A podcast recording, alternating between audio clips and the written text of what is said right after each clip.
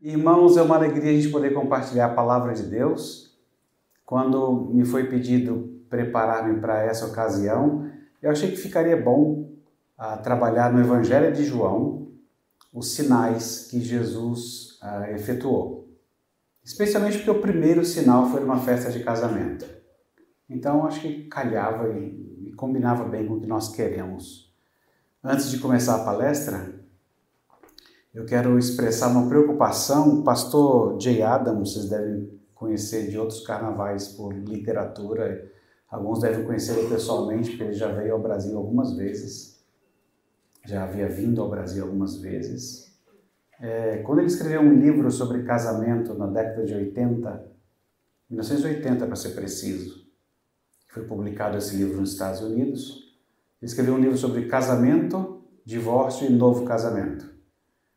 E nesse livro ele expressava uma preocupação. Ele dizia que a sociedade americana demorou para entender que tudo aquilo que todo mundo falava, educadores, políticos, líderes sociais, populares, departamento de polícia, todo mundo falava a mesma coisa, era o mesmo padrão, todo mundo era em favor da família e contra o divórcio. O casamento e a família segundo ele, ocupava um lugar reverenciado ao lado da maternidade, da bandeira americana e da torta de maçã. Para a cultura americana, eu diria que adaptando para a nossa seria o casamento e a família na nossa cultura uh, ocupavam um lugar reverenciado junto com a maternidade, que ainda é reverenciada no nosso país. E eu diria, em lugar da bandeira americana, a seleção brasileira. Em lugar da torta de maçã, eu colocaria a feijoada inicialmente, embora quisesse trocar para churrasco mas ele diz que uh, toda uma geração cresceu sabendo que era em favor do casamento, mas sem saber exatamente por quê. E quando os problemas chegam, você percebe que você não estava sabendo no que está baseado aquilo tudo. Então, mesmo uma comunidade imensa de evangélicos se apoiou no fato de que está todo mundo falando que casamento é bom, só que a partir do ponto em que toda uma cultura começa a dizer que o casamento não é bom, até os evangélicos começam a falar, e agora? Começa a descobrir que ele ancorou a maior parte da sua vida em alguma coisa que era nada.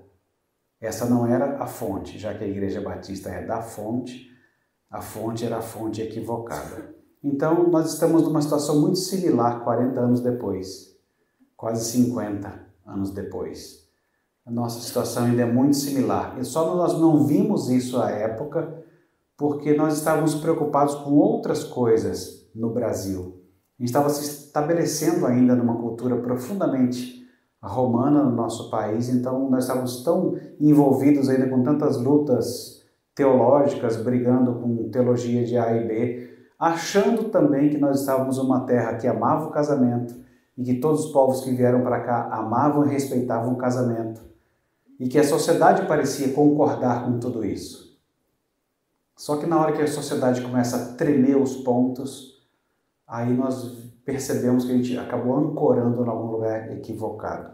Então eu espero que nosso, nossa caminhada pelo Evangelho de João, em alguns pedaços dos sinais que Jesus Cristo realizou, nos ajude a ter uma fonte bem definida daquilo que nós chamamos de casamento, tá bom? É essa caminhada então que nós vamos fazer no Evangelho de João, visitando os, os primeiros sinais e vendo como é que eles nos ajudam a, a orientar, reorientar ou demolir algumas coisas que nós cremos, criamos ou estamos crendo sobre o casamento. Está bem? Essa é a proposta e não tem nem você só pode dizer sim, porque não trouxe outra coisa. Tá bom? Ah, então, o primeiro texto que eu vou ler está no Evangelho de João, no capítulo 2, e são os 11 primeiros versos. Se você tem Bíblia, acompanhe com os olhos e com os ouvidos bem atentos e o coração acima de tudo. Acompanhe com os olhos a leitura que eu farei. A palavra de Deus diz assim: Três dias depois, houve um casamento em Caná da Galileia achando-se ali a mãe de Jesus. Jesus também foi convidado, com seus discípulos, para o casamento. Tendo acabado o vinho, a mãe de Jesus lhe disse: eles não têm mais vinho. Mas Jesus lhe disse: Mulher, que tenho eu contigo? Ainda não é chegada a minha hora. Então ela falou aos serventes: Fazei tudo o que ele vos disser. Estavam ali seis talhas de pedra que os judeus usavam para as purificações, e cada uma levava duas ou três metretas. Jesus lhes disse: Enchei de água as talhas. E eles as encheram totalmente. Então lhes determinou: Tirai agora e levai ao mestre-sala. Eles o fizeram. Tendo o mestre-sala provado a água transformada em vinho, não sabendo de onde viera, se bem que o sabiam os serventes que haviam tirado a água, chamou o noivo e lhe disse: Todos costumam pôr primeiro bom vinho e, quando já beberam fartamente, servem inferior. Tu, porém, guardaste o bom vinho até agora.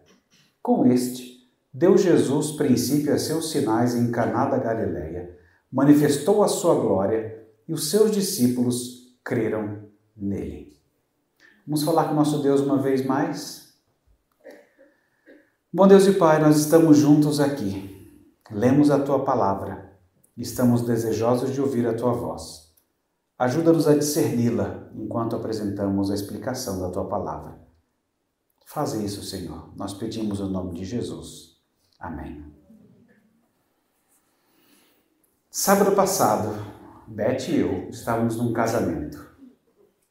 Casamento rolando, os noivos falando qualquer coisa um para o outro, e eu entrei num estado de transe, pensando. A Beth vira para mim e fala assim: O que, que foi? Está pensando? Falei: Em divórcio. Ela olhou assim e falou assim: Acho que eu não entendi. Falei: Entendeu sim. Não para de pensar nisso. É sobre isso que eu vou pregar domingo. Ela olhou com ar de alívio, me deu um abraço. Não, isso agora é exagero. Não foi nada disso. Era só o texto que estava na minha cabeça. Eu olhando aquele casamento, falando assim: puxa vida, a maior parte de nós participou de casamentos antes de casar, talvez desde pequeno até. E na festa de casamento você tem muitas distrações. Você pode ficar prestando atenção nos vestidos, nos cabelos, nos penteados, nos saltos com os quais as mulheres não estão mais acostumadas. Tanto que muitos casamentos ainda oferecem chinelos depois, né? porque ninguém aguenta andar com aquilo, né? Então, você pode olhar a comida, a decoração, há muitas coisas para você prestar atenção. Bom, pelo plano de Deus, é bom de ficar atento mesmo a qualquer situação de casamento, porque um dia vai ser o seu dia. Bom, e já que a gente está reunido aqui, significa que vocês estão todos casados, eu imagino. Então aqui não dá para fazer aquela piadinha de vai ser o seu dia, aí todo mundo olha para aquela pessoa que está ali, né? Na tentativa, chega perto, mas não vai. Não, não, não. Eu estou dizendo que no plano de Deus, um dia vai ser o dia de casamento de todos os cristãos. Pode ser que não seja com uma pessoa aqui nessa terra, mas um dia todos nós seremos noivas. Os homens não estão acreditando, né? Mas é isso mesmo. Um dia todos nós seremos noivas de Cristo. Nós somos a igreja. Então, sinto muito, homens, mas um dia nós seremos noiva. Eu só não conto isso aí fora para não ficar chato. Você vai evangelizar alguém e fala assim: um dia a gente vai ser noiva de Jesus. Vai achar que você é freira. Fala assim: não, não é isso. Mas um dia todos nós seremos noiva de Cristo. É por isso que em toda festa de casamento está acontecendo nesta aqui Jesus viu e você deveria ver o seu futuro. Bom, pelo menos nesse desenho, do jeito que está no Evangelho de João, Jesus viu o futuro dele. E é por isso que todos nós deveríamos, em qualquer festa de casamento, ver o nosso futuro. Agora, a gente é brasileiro e por defeito cultural a gente não gosta muito de pensar nisso. Quantas vezes, talvez vocês tenham ouvido isso, se, especialmente os que se casaram mais novos, já ouviram assim: é cedo ainda. E a, e a, a frase que mais me dava assim pavor era ouvir assim: aproveita a vida primeiro. E ficava pensando assim: então depois é uma desgraça. Eu tenho que aproveitar antes, porque depois eu estou morto. Depois acabou a vida para mim. Porque essa é a grande piada que todo mundo conta em qualquer lugar e todo mundo fala assim. Exceto quando a esposa olha você fala, não, não é bem assim.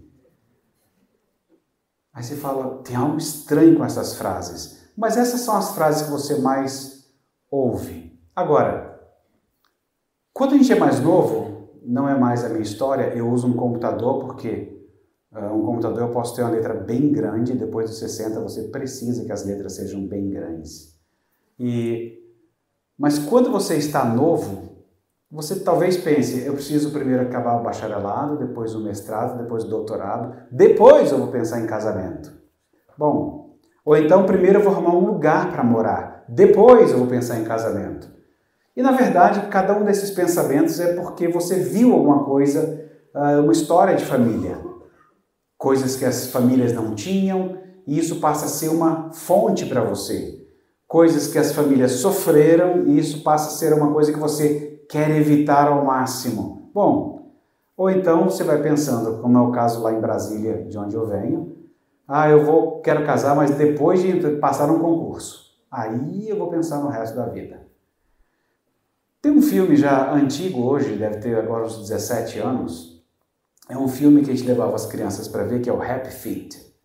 Não sei se vocês já viram, é, é antigo para todas as bases atuais, é um filme antigo. É um filme, é uma fábula com pinguins. E falando sobre família, sobre casamento, etc. E tem uma cena nesse, nesse filme que ela é muito interessante, porque os pinguins, criancinhas, eles iam ter aula com a professora, que é uma aula de canto. Aquela aula de canto que você quer primeiro passar para o pessoal do seu conjunto, entendeu? Do coral. E tinha um pinguim lá que era bem desafinado. Aí quando você passa esse filme e fala assim, Tá vendo como é que é importante, gente, fazer aula? Porque ele é tão desafinado, mas tem jeito. Às vezes não. No caso desse, não tinha jeito. Mas a, a questão não é essa, sobre afinação. A questão é que todo pinguim pequeno precisava aprender a canção do amor. Porque era isso que ele iria fazer um dia na vida. Então, era o que ele precisava aprender desde cedo. A canção do amor. E no caso desse pinguim específico, ele era bem desafinado, Uh, os animais seguem os seus ciclos como Deus os criou, mas por causa da criação também afetada pelo pecado, uh, às vezes acontece alguma coisa meio defeituosa, mas no geral funciona tudo muito bem. Agora, o ser humano, esse precisa mesmo ser ensinado sobre as tradições do reino de Deus, porque a gente já nasce numa terra quebrada, totalmente contaminada. E os reinos que nós vivemos em geral, eles não ensinam meninos e meninas sobre a canção do amor. Nós não somos ensinados desde cedo. É por isso que acontecem frases como essa do tipo: aproveita a vida primeiro. Ou tá muito cedo ainda. Assim, qual é o critério exatamente, não é? E quando fica tarde, ficou esperando um tempão, por quê? Gente, é cedo, é tarde? Qual é o critério afinal? A gente não tem uma ideia muito clara de por que falar sobre isso, porque a gente não fala muito sobre isso. A gente espera que por osmose as crianças vão aprendendo, vendo as coisas, como é que elas se encaixam. Eu sei que o jogo homem e mulher é, Lego, né? É uma peça de encaixe. Mas não é disso que eu estou falando. A parte física é uma peça de encaixe. Mas você se equipou para aquilo. Então, nós não costumamos pensar em preparar sequer os mais novos para pensarem. É assim que eu tenho que pensar sobre casamento. É assim que eu devo fazer como homem. Deus é minha referência. É assim que eu tenho que fazer como mulher. Deus é minha referência. Para ninguém falar assim, ah, não, mas eu não tive referência em casa. Gente, faltou muita coisa para muita gente. E não é por isso que a igreja de Cristo não anda. Porque não falta referência do Senhor. Um pastor que talvez alguns devem ter ouvido falar ou conheçam de algum modo, pastor Vadislau Martins, ele foi um pastor em, Brasília, foi em outros lugares do Brasil também. Ele escreveu um artigo no blog dele chamado Velho Namorado. E ele escreveu sobre namoro dizendo o seguinte: as meninas, elas deveriam crescer dotadas de um senso de missão de mulher, tanto como ninho da humanidade como espelho da glória de Deus, refletindo ao homem a dependência que essa humanidade tem em relação à providência de Deus. Aí você fala assim: é assim que as meninas são ensinadas? E os meninos, da mesma forma, deveriam crescer dotados de um senso de sua missão masculina de refletir para a mulher a glória de Deus, tanto na proteção do ninho quanto na honra a Deus, refletindo a imagem de Deus na vida da mulher. Eu suspeito que a maioria de nós não foi criado exatamente dessa forma. Mas tudo isso era o que era esperado, porque Paulo, quando ele escreve aos Efésios, ele vai dizer: é por isso que deixa o homem pai e mãe e se une à sua mulher, eles se tornam uma só carne. Então, meninos e meninas precisam saber que o plano geral de Deus é que eles se casem. E, portanto, eles devem se preparar para isso. E mesmo aqueles que Deus dotar para servirem como solteiros, eles também vão ser parte daquela igreja um dia no banquete e vão ser, como eu já disse, a noiva a festa de Jesus Cristo e sua igreja com todos juntos, os que se casaram, os que não se casaram. A gente não pode negar que o projeto geral de Deus é que homem e mulher se casem e então que eles se preparem para isso. Já que esse é o projeto geral dele, é necessário que haja uma preparação. Mas como é que eu vou saber se meu filho vai se casar? A gente não sabe a gente prepara para aquilo que é geral, que é o que Deus costuma fazer em geral. Então, nós preparamos os filhos para se casarem. E se Deus os pensar de algum modo para eles não se casarem, Deus vai resolver com eles. Fiquem bem tranquilos com relação a isso. Agora, voltando aqui em João 2, ali estava alguém que sabia que tinha vindo para morrer de tudo que Jesus podia ter feito, ou mostrado, ou dito, essa é a primeira coisa que ele quis que nós soubéssemos. Eu sou a alegria da festa no casamento.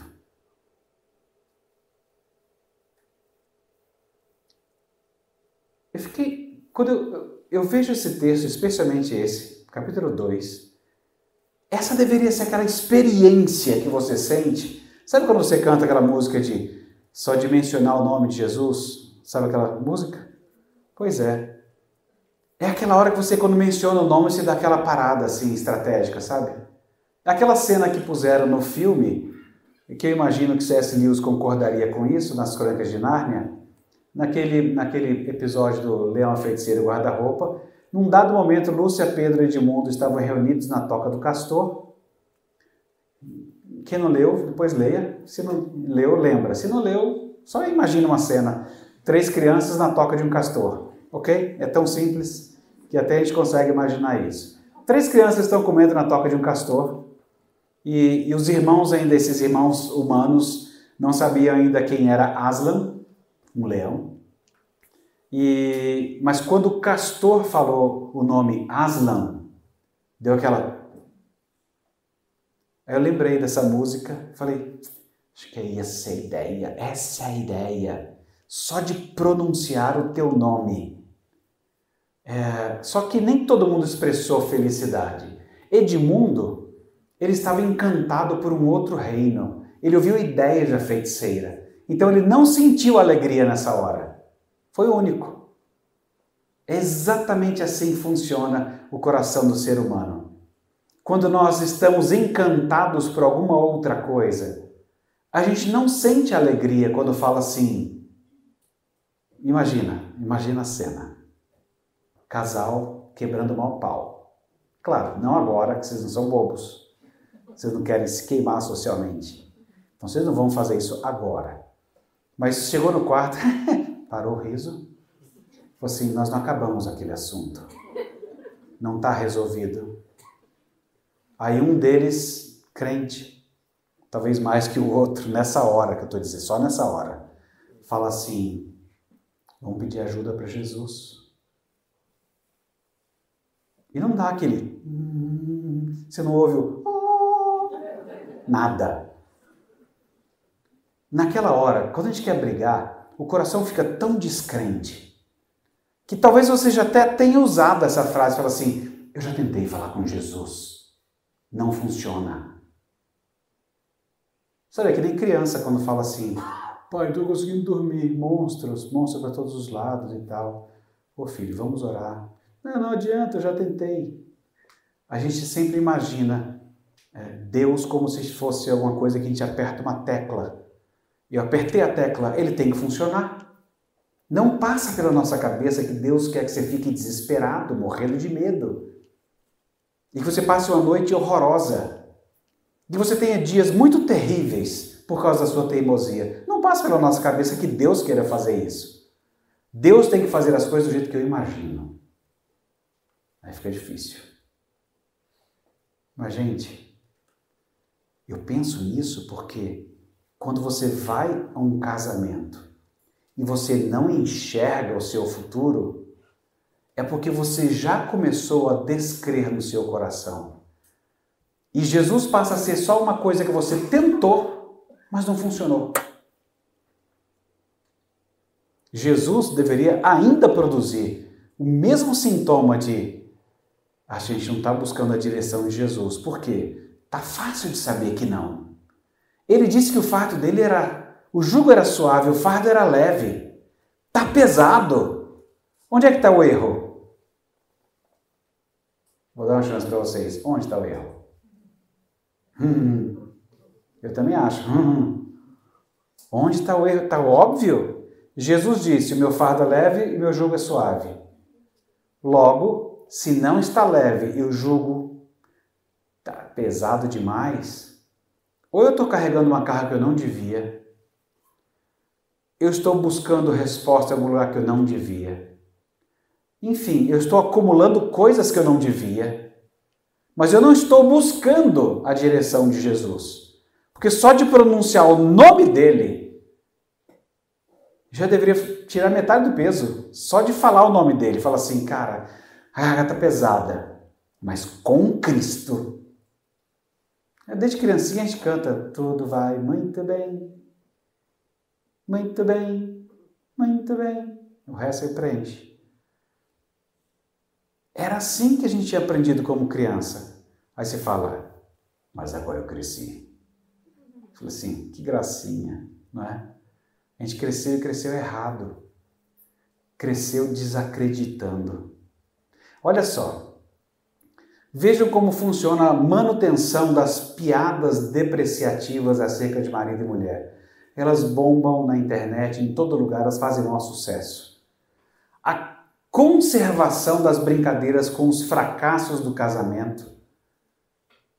O que eu acho mais interessante é que eu saí da quinta série, mas toda vez que eu ligo a televisão, ainda é a quinta série. Eu falo assim, meu pai, a quinta série não mudou nada. São as mesmas piadas. É por isso que eu odeio quando falo assim, piada de tiozão. Odeio. Porque para mim é tudo quinta série, não mudou nada. O sotaque é só um pouco diferente, mas não mudou absolutamente nada. Só que hoje eu olho essas piadas ainda de quinta série e falo assim, eu não tinha me dado conta de quanto que essas piadas são formativas por que, que todos os anos precisou fazer essas piadas sobre o papel do homem e da mulher e sobre o casamento? Para todo mundo achar engraçado. Porque se identifica em algum ponto. Porque elas são formativas. A cultura precisa repetir isso só para dizer é assim mesmo. E não tem solução. É assim mesmo. E é assim que meninos e meninas crescem ouvindo essas histórias. E elas são repetidas porque a cultura desse reino, dessa terra, precisa ser mantida. Vocês são de Campinas, não é? A igreja de vocês é bem famosa, sabia? É bem conhecida. Eu espero que ela seja um centro de tradições do reino dos céus lá em Campinas. Porque todo lugar precisa de um centro de tradições. Por que, que centro de tradições eles existem? Porque é lá que você mantém o sotaque, é lá que você mantém as receitas do reino. o gosto, as músicas do reino, as expressões, as brincadeiras. Nós estamos longe ainda da nossa pátria definitiva e nós precisamos nos lembrar mutuamente que nós pertencemos a outro lugar. Então não são essas falas depreciativas que vão compor o repertório dos nossos filhos. Eles vão se deparar com essas coisas. Eles vão ouvir essas brincadeiras. Mas você vai chegar para eles e falar assim: vamos corrigir umas coisas aqui? Vocês já ouviram, não é? Que vai aproveitar a vida primeiro, depois você casa. Não. Você já viu o papai e a mamãe cansados um do outro? Essa parte não dá nem para mentir, né?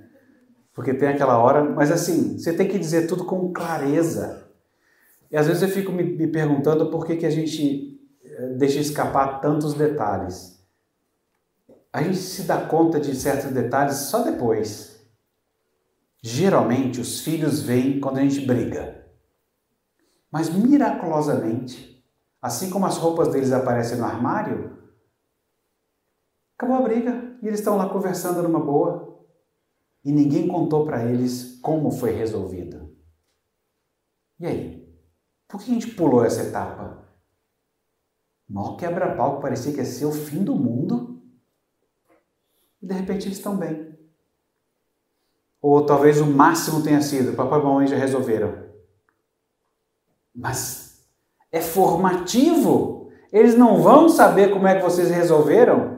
Eles não vão saber que só de pronunciar o nome de Jesus fez vocês quererem talvez um pouco mais de vergonha na cara para resolver de um jeito do evangelho e eles saberem como foi resolvido. Eles precisam desse caminho eles vão passar pelos mesmos problemas. Mas você está falando para a gente como se todo mundo aqui tivesse filho? Eu sei que todos não têm, mas já vai preparando sua cabeça para quando você os tiver. Você precisará fazer isso. O que significa que, dentre outras coisas, hoje, mesmo sem filhos, é bom vocês conversarem sobre como é o caminho da solução. A gente geralmente vem de famílias bem diferentes. Beth sabe. Eu quero resolver na hora. Beth quer resolver em prestações. Falou, meu Deus do céu. Prestações não. Mas a gente é diferente. Tem outros casais que é o oposto. Ela quer resolver logo. E ele em muitas prestações. Vai depender. O problema não é em quantas prestações ou se nós somos diferentes. É se nós estamos escolhendo o caminho que Jesus Cristo aponta para resolver as coisas. É por isso que a maioria das pessoas aí fora aceita as piadas infames. É assim que o casamento é. O máximo que vai poder fazer então é se divertir com isso. Não! Desde a mais terra idade eu preciso ver o futuro eu preciso ir a uma festa de casamento e instruir as crianças, e se eu não fui instruído, me instruir a enxergar o futuro. Jesus viu o futuro dele. Se a pessoa tem ou não tem alguém para casar, não importa. Ela precisa ir numa festa de casamento e enxergar o futuro dela. Porque isso vai acontecer. Pode ser com uma pessoa, Pode ser com Cristo lá no final, mas vai acontecer. O nosso texto em João registra o primeiro milagre de Jesus. E aqui você se pergunta, eu, aliás, eu nem sei se eu faria um milagre desse. Você imagina, você tem todo o poder. E agora você vai mostrar quem você é. Você vai fazer o primeiro sinal. É para bombar. É para mostrar, sabe? Primeiro, vai acontecer. Você sem ninguém saber direito, você transforma água em vinho? Eu não sei se eu dava aquela flutuada, tipo, né? A clássica, com o braço aberto assim, dava uma flutuada só para dar aquela, aquela inicial, assim, né? E sei lá, faria um. Ressuscitar morto nem parece uma coisa muito forte, né? Não sei se eu traria uma coisa assim de. Punha Moisés, um cristalizado ali na minha frente, e o outro sei lá, escolhe um outro. Elias e Moisés, que dá sempre ibope, né?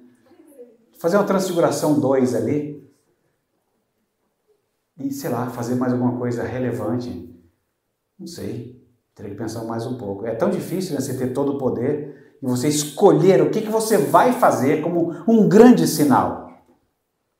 Porque você, você não quer que as pessoas vejam o que é incidental. Você quer que o pessoal veja o que é essencial. O que você vai fazer? Pois o Deus Criador de toda a terra, o Deus Filho, ele fez isso. O que, que você faria? Pensa, pensa. Seu primeiro recital, sua primeira incursão na arena pública. O que, você faria? Você tem todo o poder, toda a glória e toda a majestade.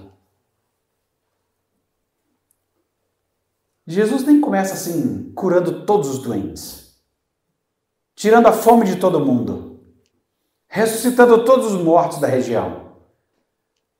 Ele não fez nada disso, porque isso também mostraria quem ele é.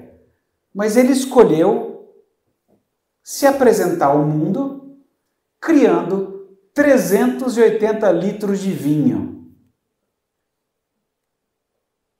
excepcionalmente bom para uma festa. Foi isso que ele fez.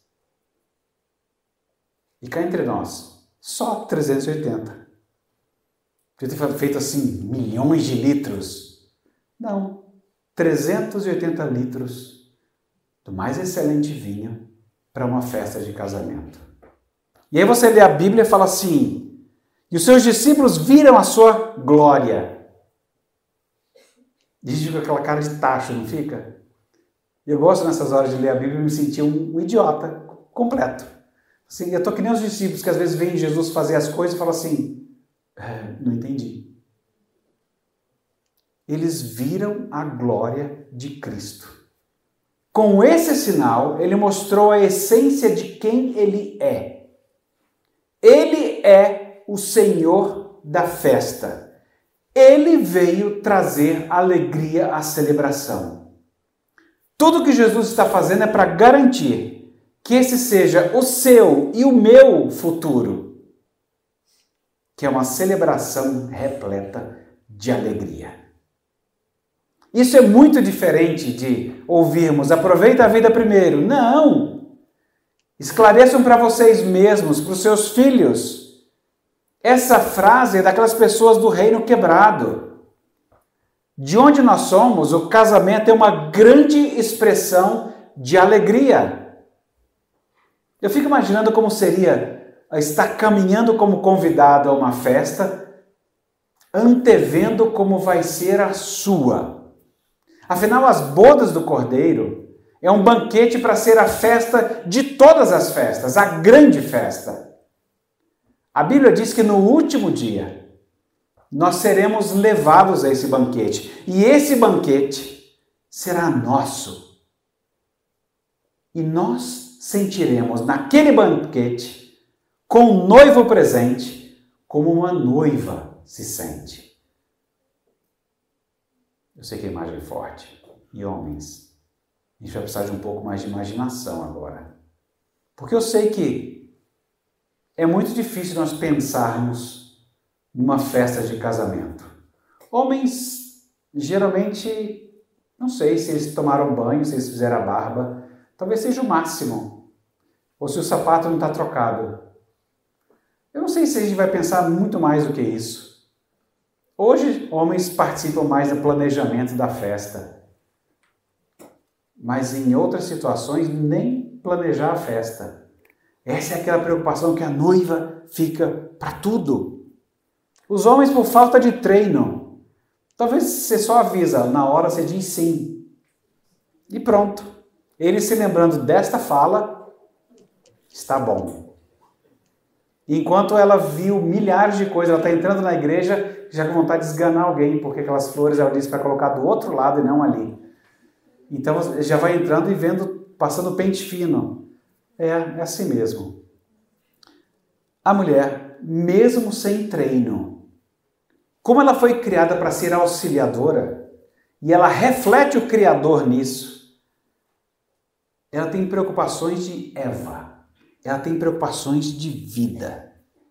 Uma mulher, e agora homens, ouçamos com carinho, porque isso aqui eu não trouxe de mim mesmo, eu não teria condições de escrever isso aqui. Mas isso aqui foi uma imaginação de que uma mulher pudesse estar pensando. Logo, como eu não sou nem transmulher, nem nada, eu não pensaria isso. Mas, possivelmente, uma mulher estaria pensando: que dia eu sou compreendida, amada e aceita pela única pessoa em todo mundo que eu amo e admiro, que eu respeito. E essa pessoa está se ligando a mim por uma aliança. Então, tudo que ele tem e tudo que ele é vai se tornar um comigo. Além disso, os meus amigos e as pessoas que eu mais prezo estão aqui assistindo isso acontecer. Que dia! O homem está só pensando: esse fotógrafo vai querer mais foto? Simples assim. Mas, homens, mulheres, eu acredito que a gente tem que estar mais nesse tom. A Bíblia nos diz que isso é uma imagem que aponta para o que vai ser aquela festa, aquela alegria festiva naquele dia em que toda a igreja, todos nós, entrarmos como noiva nas ceias, na ceia do Cordeiro. Ao nos unirmos pela fé a Cristo, nós agora sabemos a nossa identidade. Essa não é uma relação simples. A gente estava com aquele, a gente estava sempre se vendo no espelho quebrado. Sempre que você via a sua imagem, era uma imagem quebrada. E agora Jesus Cristo restaura você. E agora você consegue se enxergar por causa de Cristo, o noivo. Quando isso acontecer, você vai estar numa festa para sempre. Aquela festa de casamento foi maravilhosa de João 2. E todas as outras festas de casamento da história, elas são sombras e apontam para aquela festa que acontecerá com Jesus Cristo. A sua festa apontou para aquela festa, mesmo se você não tiver pensado nisso naquele dia. Junto com outros intérpretes, eu concordo que a razão pela qual Jesus está agindo de maneira tão estranha para nós e abrupta é que ele sabe que a única maneira de acontecer para nós a fruição de alegria é com a morte dele. Porque naquele casamento ele viu o futuro dele. Não é chegada a minha hora. Porque quando chegar a minha hora, para que a gente tenha alegria no casamento, ele precisa morrer. É sempre disso que a gente fala quando fala de aliança. Aliança não é só esse tubinho estranho. Isso não é nada. Pode ser que você não possa usar por causa do trabalho. Pode ser qualquer outra coisa. Mas os votos que vocês fizeram em nome de Cristo, isso vale tudo. Porque você está celebrando uma aliança por causa de uma aliança. Todas as vezes que nós celebramos uma aliança é por causa dessa aliança, de alguém que viu o seu futuro. Para a gente se alegrar na nossa aliança, ele vai precisar morrer. A única maneira possível de trazer ao mundo inteiro a condição de celebração e alegria é se ele morrer. Ao participar de um casamento, você vê o seu futuro? Você se imagina como discípulo de Jesus, testemunhando o seu evangelho através da aliança que você vislumbra ou da aliança que você está formando? De que ela é mais um palco onde o Evangelho vai ser celebrado. Você, você homem, está imitando o noivo, tranquilizando a casa, porque analogicamente o que Jesus fez é dizer: Eu sou a alegria da festa. Analogicamente, homem, você é a alegria da festa? Quando você chega, é uma celebração. Você tem imitado o noivo tranquilizando a sua casa porque você, analogicamente, é o aconchego da casa? É, não me pagaram fazer essas perguntas. Eu fiz de vontade própria, contra mim mesmo. Beth, você não tem jeito de falar nada aqui agora. Só se quiser. Mas nós conversamos sobre isso. Ok? Mas isso é sério. Nós somos a alegria da casa. Nós somos o aconchego da casa. Todo mundo abana o rabinho, não só o cachorro, mas as crianças. A esposa fica feliz quando você chega. É, essa pergunta não é só para a gente ficar se sentindo mal, porque eu já sei a resposta. Eu não preciso perguntar para você. Eu leio a Bíblia. Tenho Bíblia em casa. Sou bobo. Nós não somos e não fazemos isso adequadamente. Por isso eu convido vocês a se voltarem a Deus Pai, pela mediação de Jesus, no poder do Espírito Santo, crendo que o poder da ressurreição já atua em nós. Jesus não só viu o seu futuro na morte da cruz, mas ele também viu a sua ressurreição. E é por isso que a gente pode celebrar a alegria hoje ainda. A restauração da vida de vocês não vai acontecer só no último dia, quando Deus restaurar todas as coisas. O poder da ressurreição começa a agir agora. Começou quando você acreditou em Jesus Cristo como seu Senhor e Salvador. Por isso essa alegria pode existir agora. A celebração começa agora, como lá naquela festa. O que você precisa se perguntar é: o que, que eu estou vendo quando eu participo de uma festa de casamento? O que, que eu estou vendo quando eu vejo o meu casamento? Eu vou contar uma história bem triste de alguém que viu o poder da ressurreição, mas do modo mais bizarro possível. Uma pessoa está casada e essa pessoa aqui, não vou dizer nem que, que ele ou ela, tá bom? Vou chamar tudo de ovelha, mas assim, duas ovelhas casadas, não duas ovelhas, entendeu? Entenderam, né? Então, o homem ou a mulher estão casados e bizarramente um dos cônjuges trai o outro com uma pessoa qualquer, X, matemática, uma pessoa X, descrente. Essa pessoa X, descrente, é alcançada pelo poder do Evangelho. Não por essa pessoa aqui, que ela não estava evangelizando. Não foi nem essa pessoa que falou nada do Evangelho, mas essa pessoa se converte. Aí bagunça tudo. Aí você volta e fala: Meu Deus! Essa pessoa acabou de ver a seguinte situação. Eu acreditei que eu poderia sentir alegria, o que seria bom esse movimento.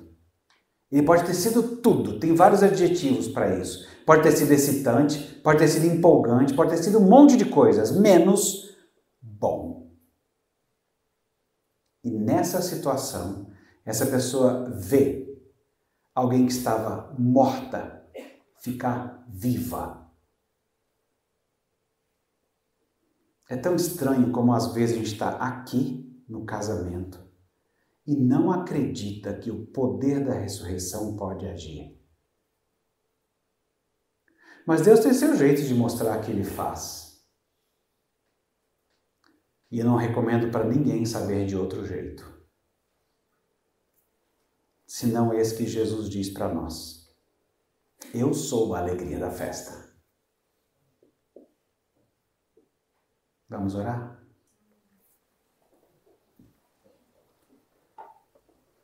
Bom Deus e Pai, Jesus viu o futuro dele nessa festa, porque ele sabe que um dia se casaria com a igreja. Nós, não era chegada a sua hora ainda, mas ele mostrou o sinal que ele devia fazer. Ele veio trazer celebração e alegria. E o Senhor faz isso conosco até hoje, até aquele dia da grande festa o Senhor já vai espalhando isso entre nós. Fortalece, Senhor, nosso coração, para que nosso coração não haja em incredulidade e não creia mais no poder da tua ressurreição. Continua a agir em nós, Senhor, para que os nossos casamentos continuem a ter celebração, porque o Senhor enviou o seu Filho para isso para mostrar que Ele é a grande celebração desse relacionamento. Move isto em nós, Senhor. Retira todo espírito de incredulidade do coração, a fim de que possa haver um novo sopro nos nossos relacionamentos. Nós oramos agradecidos, Deus, em nome de Jesus. Amém.